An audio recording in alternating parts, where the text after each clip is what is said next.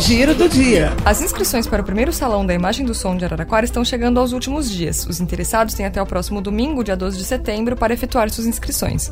O edital do concurso, realizado pela Secretaria Municipal de Cultura e Fundarte, está disponível no site da Prefeitura. Foram abertas nesta quarta-feira, 8 de setembro, as inscrições para educação infantil da Rede Municipal de Araraquara. Até o dia 1 de outubro, os pais ou responsáveis podem inscrever crianças de 0 a 5 anos, 11 meses e 29 dias de idade no Centro de Educação e Recreação do município para o ano letivo de 2022.